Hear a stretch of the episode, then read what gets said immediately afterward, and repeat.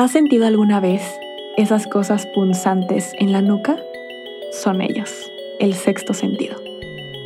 En este episodio vamos a estar hablando de todas esas circunstancias, momentos en la vida en los que hemos tenido contacto con algo paranormal o que simplemente hasta la fecha ha sido inexplicable, pero que simplemente ha puesto nuestros pelitos de punta, donde hemos sentido ese escalofrío.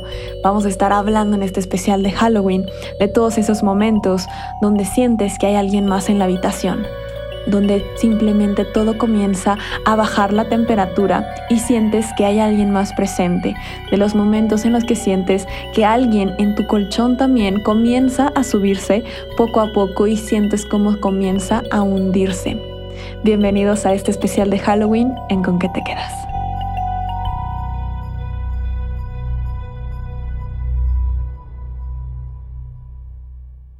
Hola a todos y bienvenidos a este episodio de Halloween en Con qué te quedas, donde voy a estar compartiéndoles historias paranormales o que se pueden considerar un poco de terror, no solamente mías, sino de ustedes. Así que muchas gracias a todos los que participaron y me enviaron su historia que ahorita voy a estar leyendo y compartiendo. ¿Alguna vez te ha pasado justamente que sientes que hay alguien más en la habitación en la que te encuentras? ¿O que simplemente comienzas a sentir un escalofrío? ¿O que todo comienza a generar un ambiente como que hay alguien más o que alguien te está viendo? Una tensión. Pues justamente todo eso es que hay alguien más o que está esta energía. Tú sabías que justamente cuando se encuentra un espíritu, una energía o alguna otra persona cerca, la temperatura comienza a bajar. Comencemos con esta historia que justamente habla de eso y se remonta a 1987 en Argentina y es de una seguidora y muchas gracias por haberla compartido. Ella nos menciona que cuando alguien fallecía se realizaba el velorio en su propiedad y que su casa no fue la excepción. Cuando su bisabuela falleció se hizo la ceremonia en esta casa. Y desde ese entonces, ella menciona que todo aquel que quería quedarse en la casa se iba a los pocos días ya que decían que no se podía dormir en paz o que hacía demasiado frío. Años después, cuando sus padres se mudaron a esa casa con ella, dice que ella nace, se mudan y las cosas comienzan a moverse. Las luces se prendían y se apagaban constantemente. Incluso saltaba la térmica.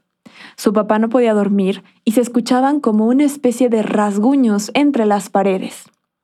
Ya hartos de esa situación, sus padres decidieron acudir con un sacerdote para pedir ayuda. Cuando entran a la iglesia, el padre les dice que había que hacer una ceremonia para que el espíritu de esta persona se eleve y pueda estar en paz. A lo que sus padres acceden y a la semana hicieron la ceremonia.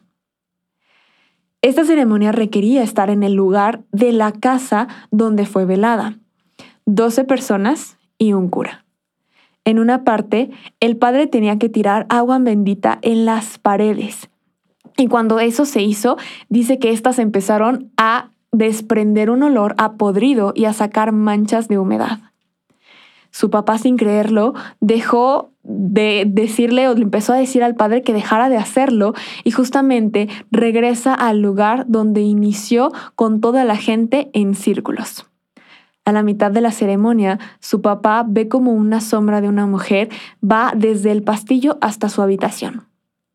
Así que procede a contarle al padre y éste le dijo que el espíritu mostraba resistencia a irse.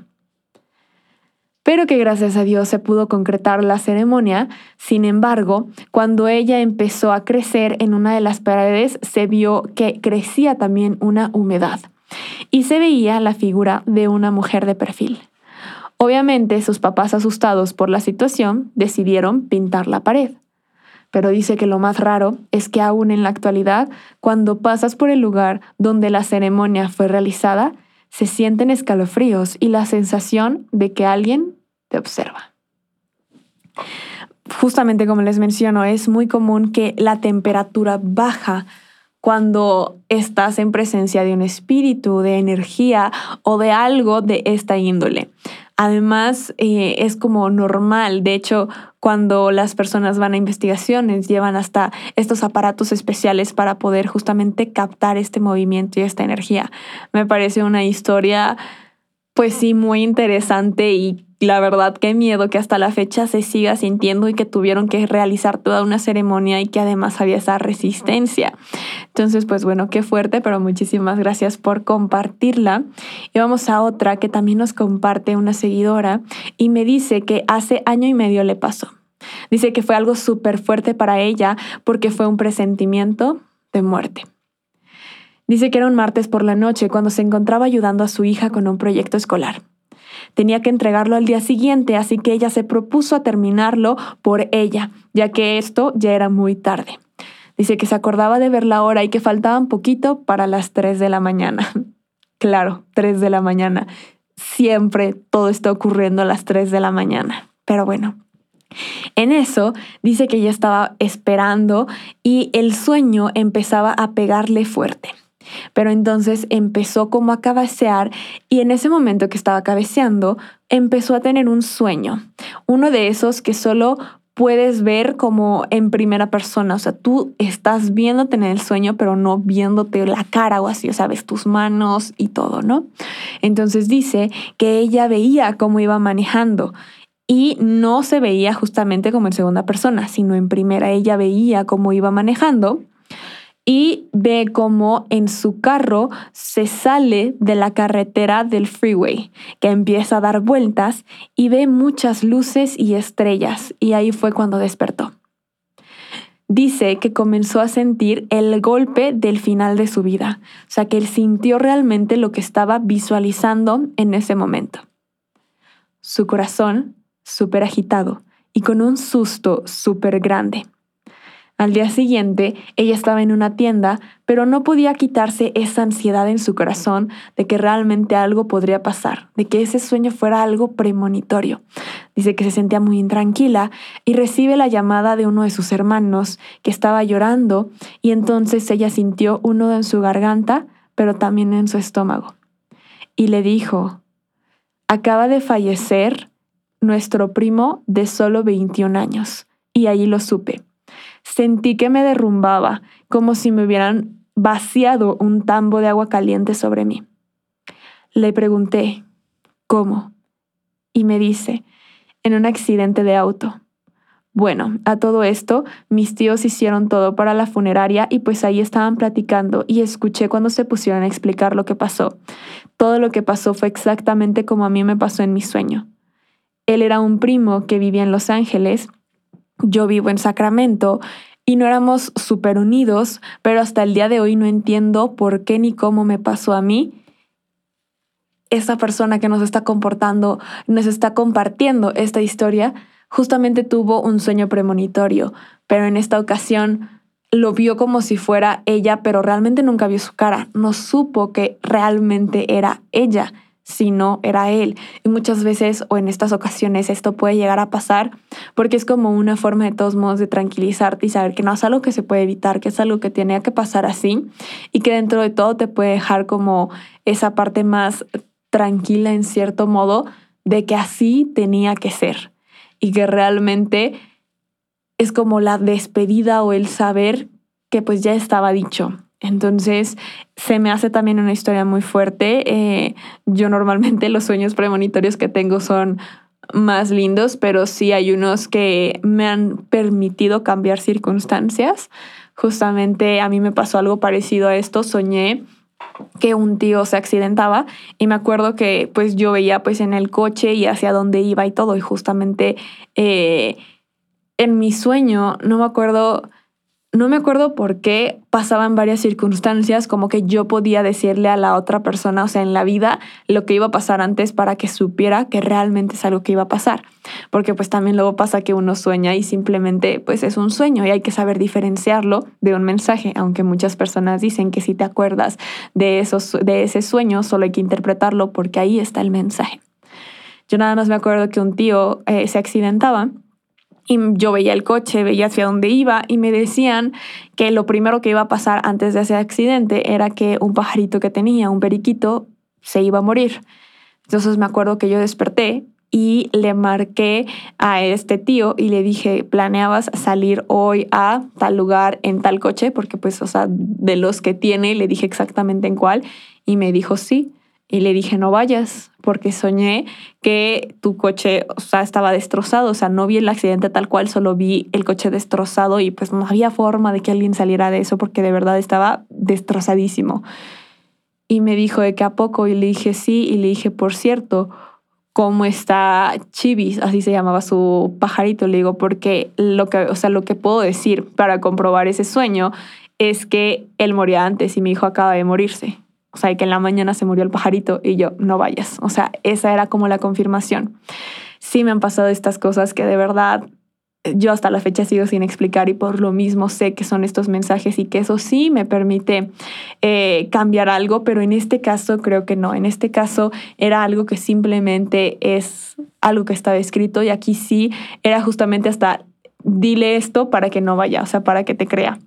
Y me ha pasado en varias ocasiones, pero continuemos con sus historias, que la mía irá al final.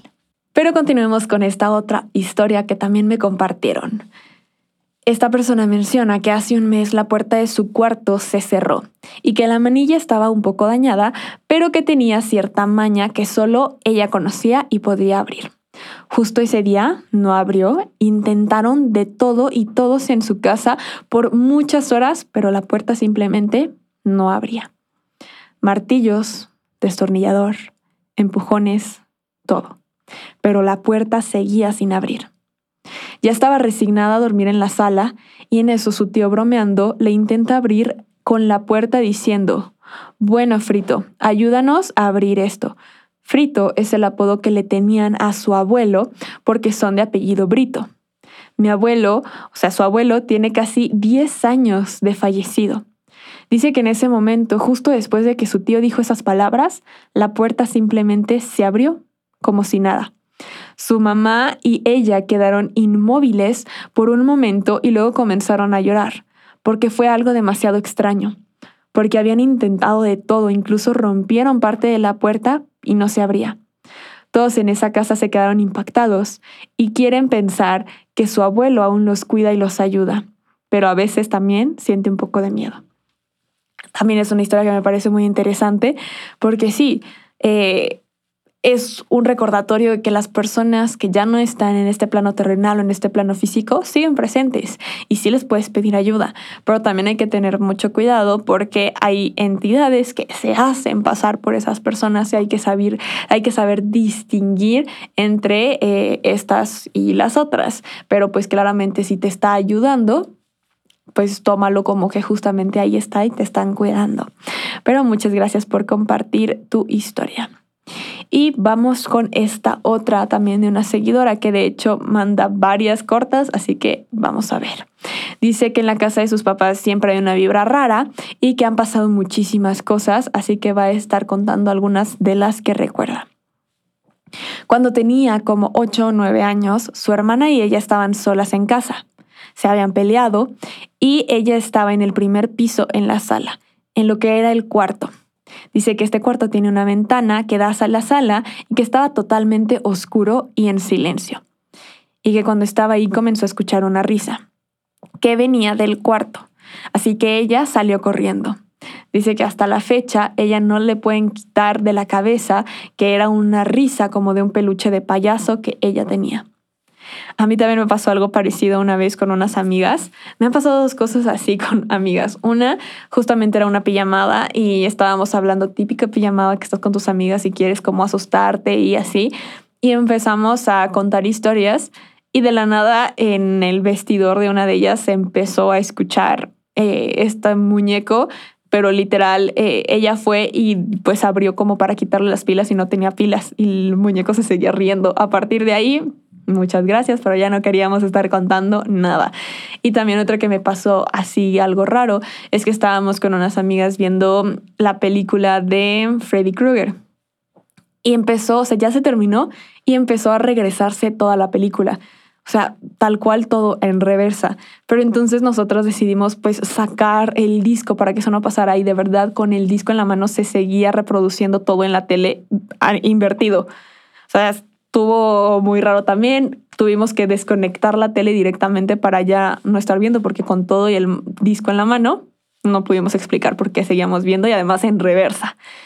Y pues sí, así hay unas historias que de verdad... Mm, no es como tan grande o tan intenso, pero me recuerda esto que le pasó a esta seguidora con lo del payaso, porque sí, esos juguetes, justamente pasó algo parecido en casa de una amiga, también cuando estábamos como en primaria, era como sexto de primaria, y su casa siempre me dio miedo. De verdad, su casa era para empezar de cantera. Desde ahí ya sientes frío. Entonces, desde el frío que sientes hasta cómo sentías, como de ese frío bajaba más la temperatura cuando entrabas a la casa. Yo me acuerdo que justamente yo le preguntaba que había un cuarto que siempre estaba cerrado. Y yo le decía que ese cuarto me daba mucho miedo, que qué había ahí. Y me dijo que estaban todas las cenizas de sus familiares. O sea, literal, era un lugar con puras urnas de familiares que habían fallecido y tenían de que la urna y la foto, y la urna y la foto.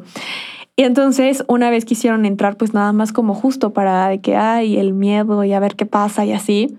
Y ese cuarto estaba al lado de un cuarto eh, de juguetes, o sea, de muñecas.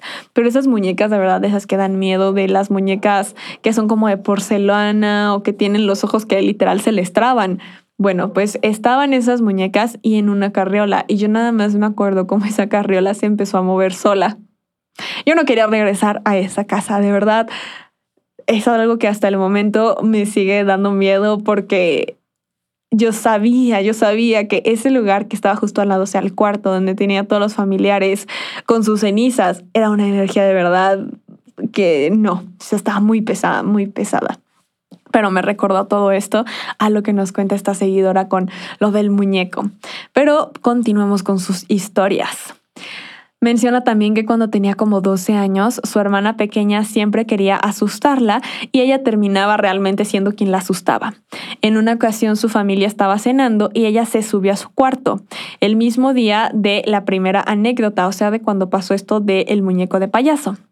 Y menciona que entonces escuchó que tocaron la puerta tres veces. Y ella dijo, ¿quién? Y nadie le contestó y pensó, ay, es mi hermana. Me quiere asustar.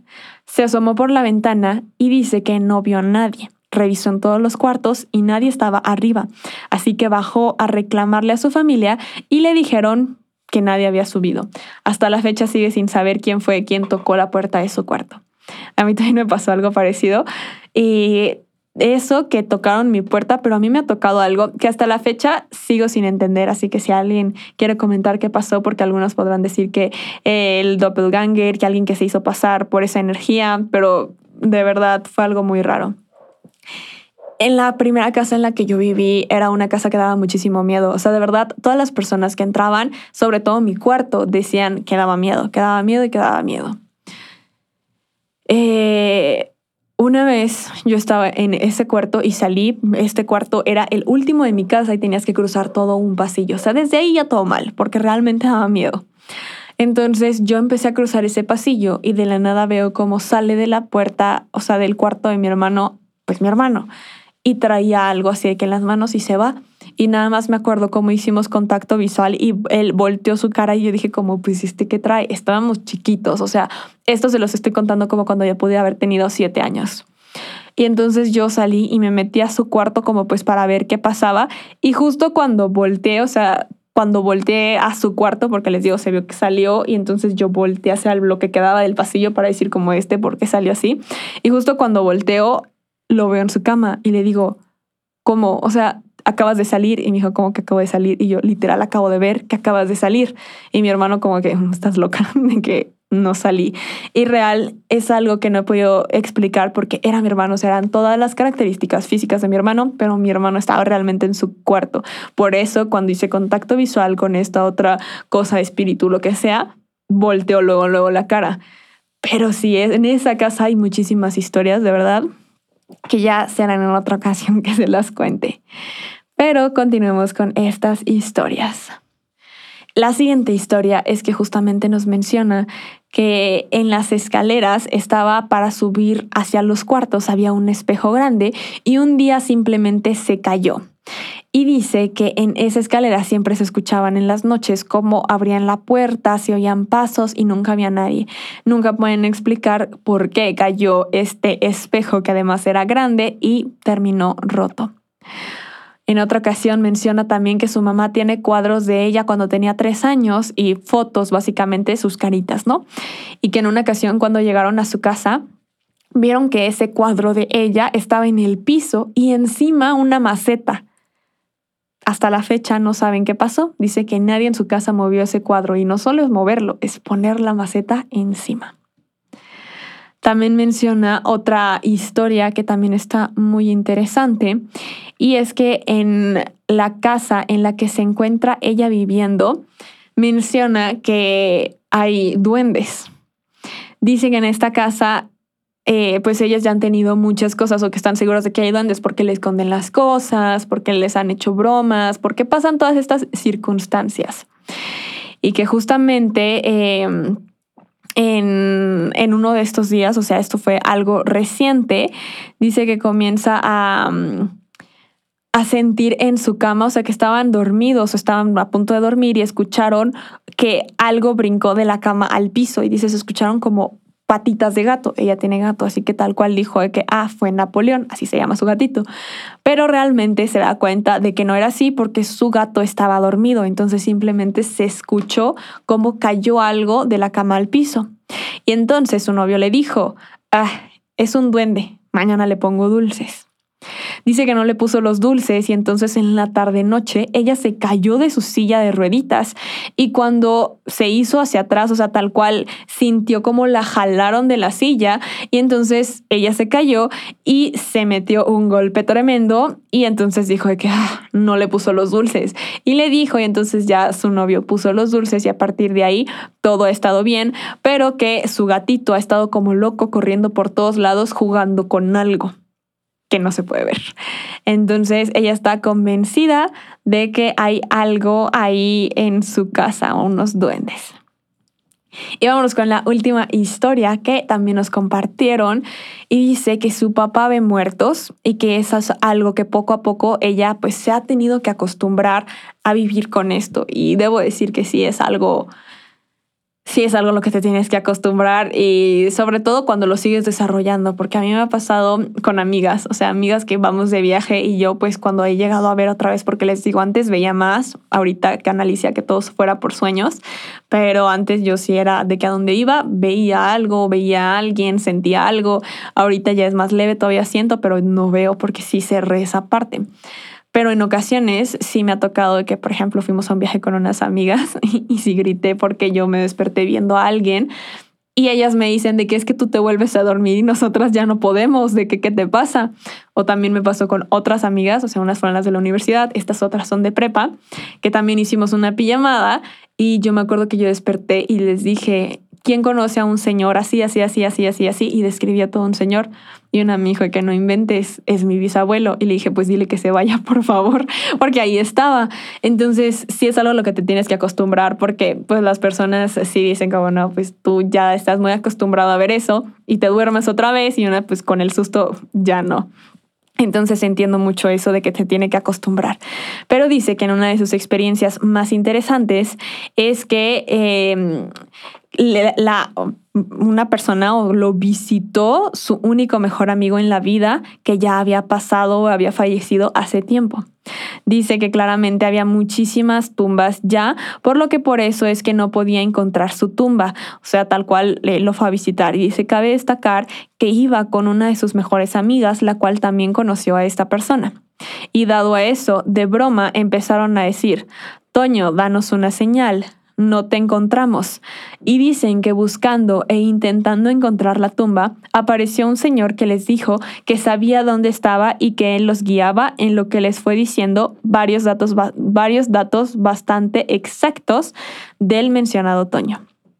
Al final los llevó exactamente hasta su tumba, por lo que su papá y su mejor amigo se voltearon cada quien con sus respectivos bolsillos y bolsas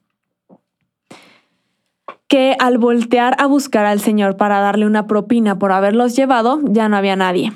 Y para colmo de los males, era un día que el señor hubiera notado de haberse ido caminando rápido o algo, deduciendo que había sido una señal. O sea, tal cual se pudo haber visto en el lugar, por ejemplo, las huellas de esa persona cuando se iba y por eso menciona que es lo raro. O sea, que simplemente se desvaneció y se fue y que ellos la misma señal que pidieron para encontrarlo, pues fue esta persona que mandaron para decirles y había sido la respuesta a esta señal y que se llevaron un gran susto que los dejó impactados. Y para concluir les quiero compartir estas breves historias de algo que también a mí me ha pasado. Una de estas me parece muy importante, de hecho ya la he contado, porque ha sido como un parteaguas. O sea, realmente pues cuando uno siente o ve cosas, siempre va a estar la duda, me lo estoy inventando, realmente no es cierto, porque siento o veo algo que los demás no. Entonces siempre está esa duda constante de si realmente es algo verídico o si es tu mente jugándote chueco, no sé, siempre hay dudas. Pero esta historia me hizo confirmar que no era así. O sea, realmente esta historia ahora la cuento y me ayuda a darme cuenta de que sí es algo real y que no es algo que estaba en mi cabeza o que me inventaba. Mi mamá eh, trabajaba cuando yo era chiquita, yo creo que yo tenía como nueve años, en bienes raíces. Ella de profesión es odontóloga, pero le encanta la decoración de interiores. Entonces, ella vendía casas y además estaba la parte de pues ver los espacios, ayudar en la decoración y todo esto. Así que no era raro que siempre que iba a enseñar una casa nos llevara, ya sea mi hermano a mí o solo a mí, no sé, pero siempre estábamos ahí. Así que un día una asesora que pues conocía a mi mamá le dijo, tengo una casa nueva, si quieres ven a verla para que pues la tenga como en su listado de propiedades, ¿no? Y le dijo, si quieres trae a tu hija. No nos pareció raro por el hecho de que pues era normal que fuéramos. Así que fue como, ah, pues sí. Y me acuerdo que esa vez pues no fue mi hermano, solo fui yo. Y estábamos pues en esta casa, llegó la asesora y me dijo, adelántate, ve a explorar.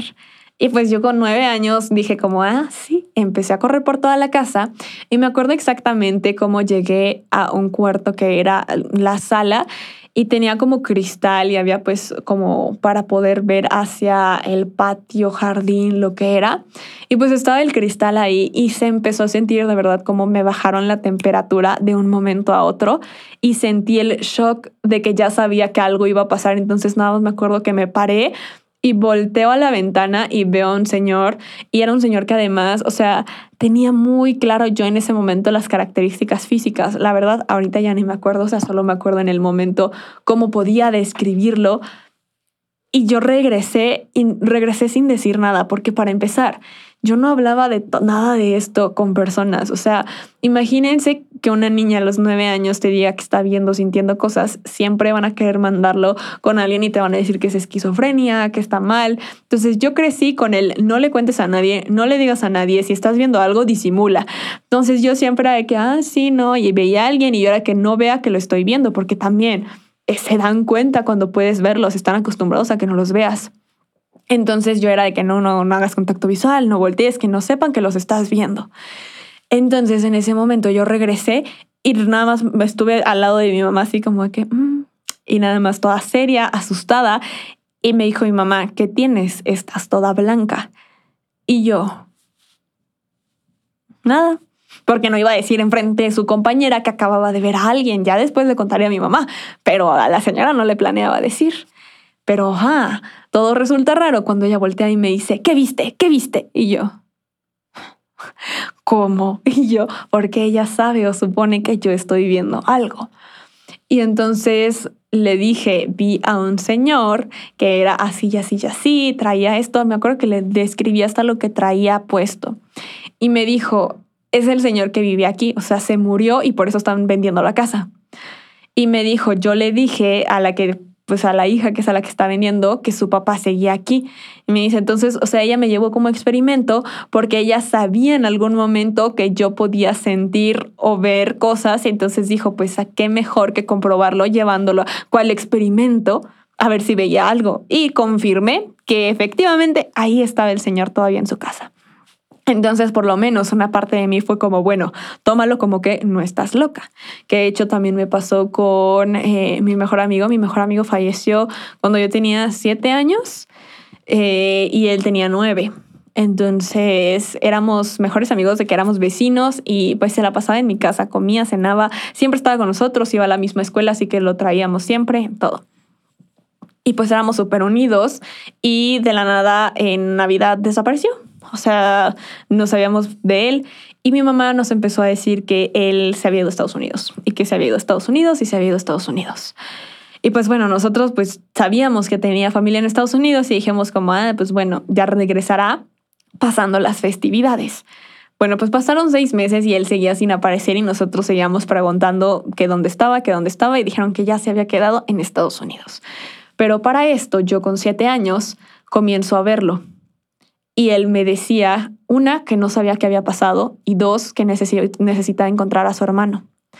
Y me acuerdo que me decía muy claro siempre que buscará a Diego. Diego era su hermano. Me decía que busca a Diego, Diego necesita ayuda y así. Y yo le decía a mi mamá, ¿por qué veo a Beto? ¿Por qué lo siguió viendo? ¿Por qué me habla? ¿Por qué me dice que dónde está Diego? Y grita. O sea, de verdad me acuerdo que era algo desesperado de que ayuden a Diego, Diego, Diego. Y entonces mi mamá, pues para empezar, para ella también fue súper difícil el hecho de que él haya fallecido y el tenerlo que ocultar también, porque para él también o sea, que para mis papás era pues súper importante eh, Beto para todos, o sea, era como un hijo también. Entonces ella ya estaba sufriendo por el dolor, por la pérdida y además el no podernos decir. Y yo que le estoy diciendo que lo estoy viendo y que me está pidiendo ayuda por su hermano, pues ella también desde ahí, o sea, ese fue el momento también clave que ella supo que pues yo estaba realmente viendo eh, su espíritu. Pasaron todavía unos meses más y nos contaron o ya nos dijeron que eh, Beto había fallecido en un accidente de coche y él iba dormido, por lo tanto tenía sentido la parte de que él me decía que no sabía qué había pasado, porque él nunca se dio cuenta como de este momento y regresó eh, a mí por lo menos en estos momentos como para que lo ayudara. Y cuando me preguntaba por Diego, a los meses su hermano también falleció. Pero esa fue otra historia porque su hermano falleció por un descuido, o sea, se lo quitó a la mamá el papá y pues básicamente lo dejó morir. Entonces, por eso él estaba tan desesperado, también como porque lo ayudara. Yo en ese momento no tenía ni idea ni siquiera de que él había pasado algo. Yo pensé que estaba en Estados Unidos. Entonces, esa es otra historia que también me parece como muy choqueante y muy dura, porque pues a empezar era una persona muy importante para mí y otra parte porque pues también yo a esa edad no saber nada de qué había pasado y estarlo viendo, yo a decir como no, pues es que estoy hablando con él, de que es que me está contando, me está diciendo o así. Y me acuerdo que me contaba de un jardín que estaba viendo, o sea, muchas cosas que de verdad... Eh, muy interesantes con la parte de lo que él estaba experimentando, pero al que a la vez pues no quería irse por su hermano, o sea, porque seguía como con ese pendiente. Y ya la última historia es en casa de mi abuela, que en casa de mi abuela también yo no podía estar sola porque sabía que algo me iba a asustar siempre. O sea, siempre terminaba viendo a alguien y sobre todo era una señora. Esta señora no tenemos idea de quién es, pero no solamente la he visto yo, sino también mi hermano y mi abuela también ha tenido contacto con este ser. Entonces todo empieza con mi hermano, que fue el primero que la vio y estábamos jugando escondidas cuando estábamos chiquitos con todos mis primos. Y justamente eh, él entra a la cocina y dice que se sentía mucho frío y que le dio miedo. Entonces empezó a decir mi nombre, empezó a decir que Pamela, de que Pamela ya sale así como pues que saliera de mi escondite porque ya quería que el juego se acabara porque le empezó a dar miedo. Y entonces dice que de la nada sale una señora, se está como la cocina y el comedor y así, entonces que entra y como el patio, entonces dice que entra una señora y le dice, Pamela no está aquí. Adiós.